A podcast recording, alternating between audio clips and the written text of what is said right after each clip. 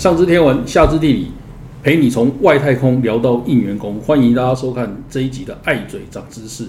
呃，最近一个呃，大家这个看到都觉得呃会怕啊，而且可能有切身关系的一个新闻啊，就是大家知道呃，台北有一个因为一个建案的关系哈，那当然要知道那个基泰建设的建案了哈，所以呃呃倒了这个七栋房屋哈，那这个当然有的是。全毁了，好，有的是半毁，但是反正它都是已经是一个不能居住的状态了，哈。那受害的人，哈，呃的市民，哈，呃，达到三百位以上，哈。那这个变成一个复杂的问题了，因为后续你要要要怎么样重建啊，短时间要安置啊，赔偿，这个变成很复杂的问题，哈。那但是我们今天呃想要特别来跟大家聊一下，哈，呃，这个地址啊，好，尤其是台北市哦，呃的地址啊。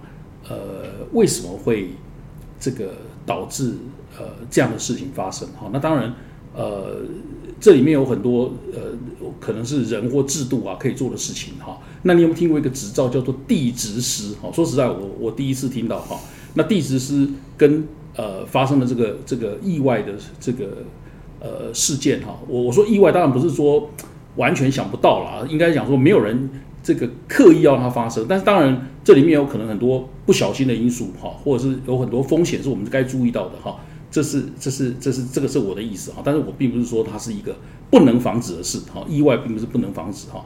那我们今天呃这个要谈这个问题哈，所以一样哈，呃我从我的这个呃朋友群里面哈找了一位最适合谈这个问题的一个非常有学问的学长哈。呃，魏国燕教授哈，来跟大家谈这个问题哈。呃，是不是先请那个呃学长先跟大家问好一下？各位观众，大家好，我是魏国燕，很高兴在这里空中与各位见面。好，要知道魏国燕呃老师他的呃过去的辉煌的呃 经历哈，你自己去 Google 哈，他当过呃我们的环保署署长哈，他也在呃台北市政府当过这个呃研考会的主委。但是说实在，这个呃职位哈。呃，只是给大家一个一个最粗浅的一个印象，说哦，这个人他可能擅长是什么？但是呃，魏国伟老师他非常这个，他是他是一个除了你刚刚讲我刚刚讲这些服务的职位以外哈，他最重要的，他是一个一个一个呃地质哈呃的专家哈。那呃，他这个以前也也也也也对海洋非常有研究哈。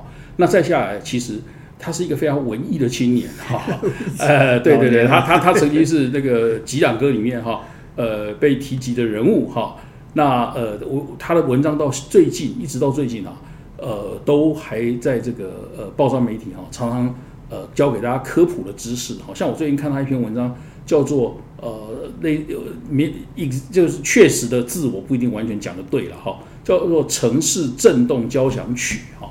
我觉得非常的有趣哈，他他就是在介绍说，呃，我们怎么去侦测地震，那这个侦测地震的技术还带来了很多呃其他的应用的层面哈。好，但是我们先先破题，先请教他，老师，你看到一个建案哈，然后倒了好几间房子哈，其实说实在，不幸中的大幸是，哎，这这个情况居然还没有人有伤亡的情况，好，这不幸中的大幸。那后续的问题也很复杂哈。我们首先破题，先请教。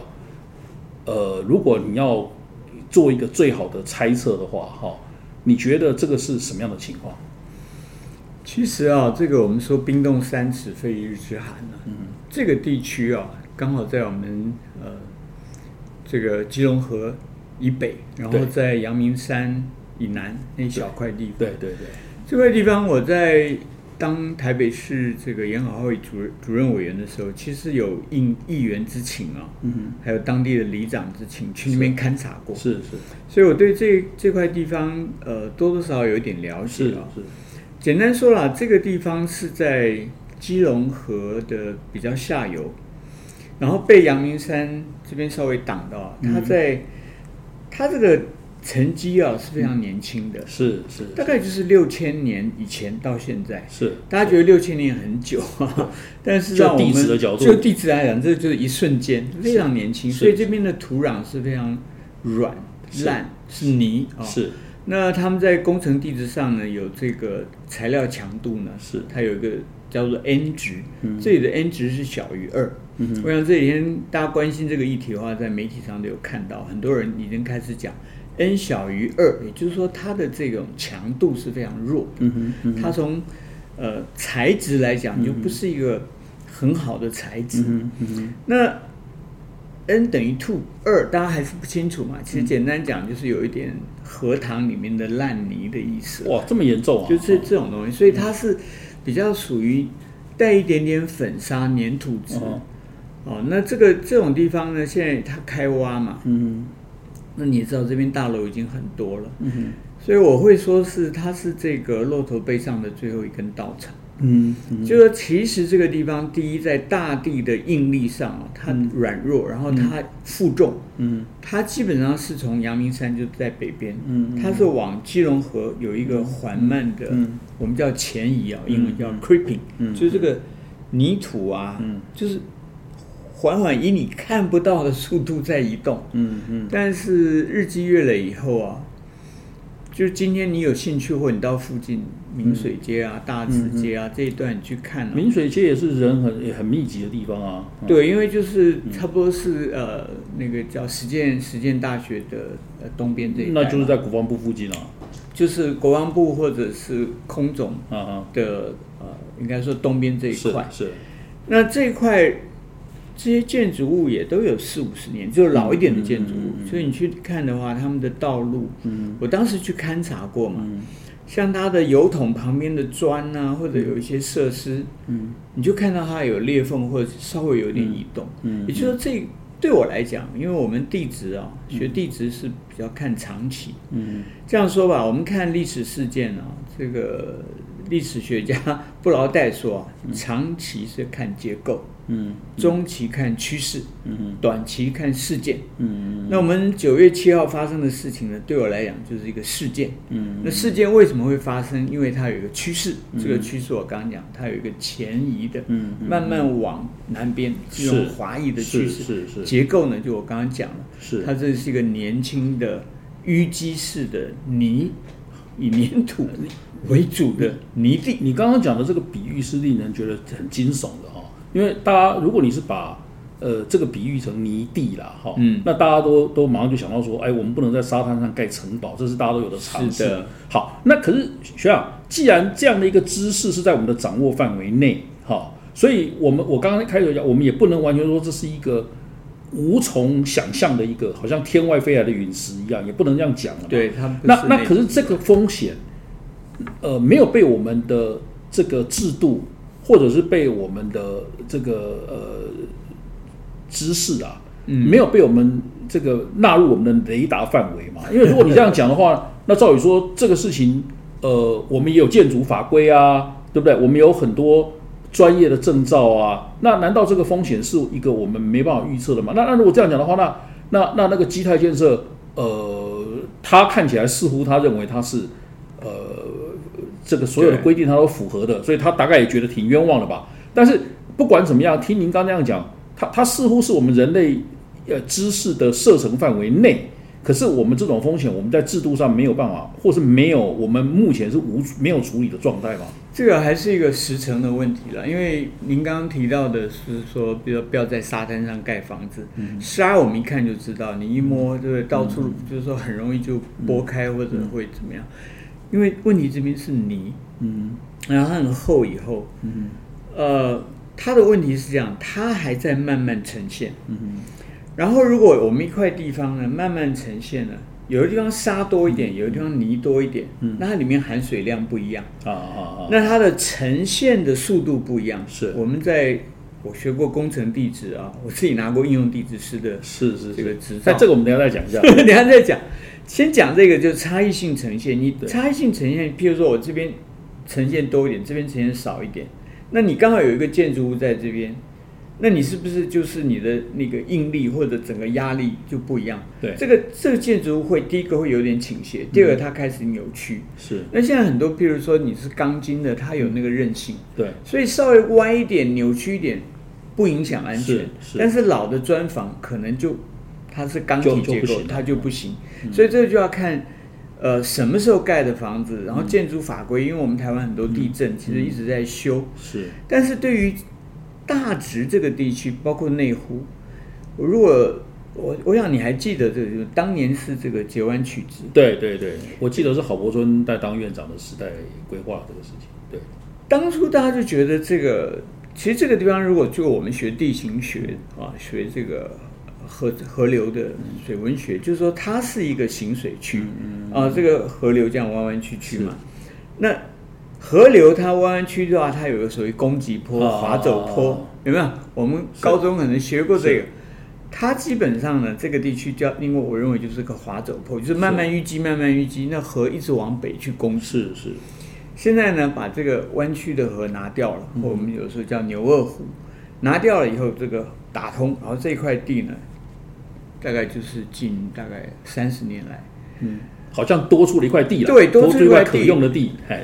如果保守估计，我觉得这边这边的产值可能上兆。哦，对对对，那那现在是很不得了。对，现在现在现在我看昨天新闻说，这边一平可能要买卖一百多万，如果是豪宅的话。那那可是您的意思是说，这个地方就地址讲起来是一个，它就是打问号的地方，就是有这个风险。第一个，我觉得我们地质上叫做前移；第二个叫做差异性呈现。那台北比较很多地方都有那那那那您直接回答一下我刚刚的问题，就是既然这个是呃学者所知道的知识范围内，这种风险还没有被纳入规范吗？其实没有，为什么？因为这个是一个时程的问题。像当初这个结完曲子啊，我记得我的老师辈，好像地理系的张石角教授，他是我们地质系毕业的，有没有？他就反对嘛。另外，洪如江教授在台大土木系工程地质专家，他们也反对，不止他们两位了，这两位都是非常有名，刚好都在去年、今年过世。他们当年就在警告，就说我们今天去开发没有问题，但是长久来讲，它有一个我刚刚讲的结构性跟趋势性的问题。好，所以，所以你的意思就是，我们现当时在做这个事情的时候，其实，嗯，这个虽然是一个我们知道的潜在问题。可是我们并没有在制度上去应对这件事了，因为你刚刚有提到说你自己本身有个执照了哈，那那那个执照叫地质师。说实在，我我在今天做这个节目，听那个魏国业学长讲 一讲，我根本不知道有这个执照哈。这个执照是要做什么的？然后呃，为什么你说他考了五十年，你考了五十年没有什么用？是的，我一九七六年参加高考，而且是不好意思哦，我们地质科的状元。哇塞，那时候录取三个人。然后我拿了两张执照，第一张叫做应用地质师，第二张叫矿业技师。哦，那一九七六到现在将近五十年，不好意思啊，一天都没有用过，连墙壁上都没有。那它本来设定的功能是什么？就是说，本来它第一个高考应该是第一个公务员可以任用啊。是，但是我们回头问，我们今天在呃台湾的呃公务这个公家机机机关呢？我们学地质的去的地方并不多。哦我在环保署长当环保署长，我希望用一个地质的人没有办法用，因为我们的直系不符。但是我们现在譬如说做这个这个做碳封存啊，做这个地热开发啦等等，要不要地质？要。可是。环保署不能禁用，这个我们从考试院的制度啊，OK，全序部制度要改。这个我也有点经验。那那那你刚刚讲这个，连我们讲就这张执照跟这个事件的关系是什么？也不是说完全没有用，因为后来九二一大地震嘛，就通过了地质法，嗯哼，然后中央地质调查所是所谓的执法机关。是。那我们就是说有用，那是盖特别大的楼或者特别重要的。啊，比较大面积的啊，要盖一个学校，要要对大开发案是要地质师签证，是是。现在所以，呃，我这张执照呢，其实已经开始可以用了，可是我已经退休了。它有用，但是我们谈的是比较大的事情。那现在另外一个就是人定胜天或者工程思维，嗯，那最主要就是土木系的大地工程师。嗯，他们觉得他们可以做这个地盘的改良、地质的改良，然后用通过人为的手段，譬如说，我相信大池地方有做这个，他们把那个泥啊挖掉，然后去去放沙，呃，其他的材料，甚至混凝土，把它地盘改良，这些都是可行的。然后这个是比较土木系的手法，土木就大地工程技师啦。那我们理论上呢，呃。地质技师跟工程大地工程技师要合作。对，听起来也像啊。对，那现在就是比较大的楼、大的建案有。这次发生事情的这个基泰的这个建设，我看起来是比较小的案子。哦哦。因为它现在的开挖深度刚好十一点九五公尺，规避到十二十二公尺以深的话，就要呃外省，就要第三方认证。是是是。那当然，这就是一些法规上的问题。这跟我们开发台呃台湾很多地方山坡地也是一样，我们。定一个坡度，嗯，然后建商啊，或有的时候他就去铲平一点，然后去填平一些，然后那坡度都合，结果两块地开发的中有一个非常陡的那个崖，嗯，这个我们看到化整为零，因为它某一个面积里面它的坡度低于啊一个角度都可以，嗯嗯，所以就有很多手法，嗯嗯，那我觉得这个东西一方面我们应该检讨法规啊，第二方面我觉得还是我们做人啊，嗯，或者说要回到。像地质学者的一种建议，嗯，当你改变地形地貌的时候啊，你以为你合法，但下面真正的实质问题并没有解决。OK，我懂。对，嗯嗯。可是你您这样讲哈，那我们显然可以马上感觉意识到了哈，嗯，就是你你讲的这个事情，不但是呃冲击到安全呐，而且会非常大规模的冲击那个呃房地产的开发。当然，那那那这样的话，呃。以目前的状况，因为您您刚刚讲那个地方，呃，事实上地质学者曾经给过警告了哈，但是他现在已经发展的非常的密集，而且价这个这个怎么讲？我们讲说，至少以金钱的价值来讲是非常高的地方。那这个继承事实，你要你要怎么去处理呢？对啊，其实就是我觉得第一是绝缘思维，第二我们就是要这个 不是敌之不来，要从这个从从宽对。这次我想，这个基泰呢，它也是个很大的公司，其实经验应该蛮丰富的。嗯嗯。可是可能他第一个，他认为它是一个小案。嗯。第二就是说，他经经过这个经验法则呢，他觉得我们这个是小案，我就开十一点九五公尺，差五公分，不要外省。但这次现在已经有很多大地工程技师已经在检讨，因为很多这个破裂影响它是这种弧形的，嗯嗯，所有的破裂大概都弧形的，嗯，那他做这个设计的时候，他可能是想一个侧面的压力是一个线形的，是。水平的，嗯，但事实上它的破裂或它的影响是这个方式，嗯，所以它虽然有挡土墙，但是那个那个裂开的或者涌入啊或者跑走，嗯，都是这样，所谓天坑啊或什么就是。它的这个里面的物质开始流动，在那个大地应力的作用之下呢，走到别的地方。嗯，啊，这次应该是这样一个现象。是，是我我我觉得那个呃，今天呃，魏国元学长在非常短的时间哈，给我们大家一个非常呃，我觉得相对起来是蛮持平而清晰的一个一个一个概念哈，就是说，呃，那个长远来讲哈，呃，那个那个出事的那个地方了哈。呃，可能讲起来就是变成迟早会出事了哈。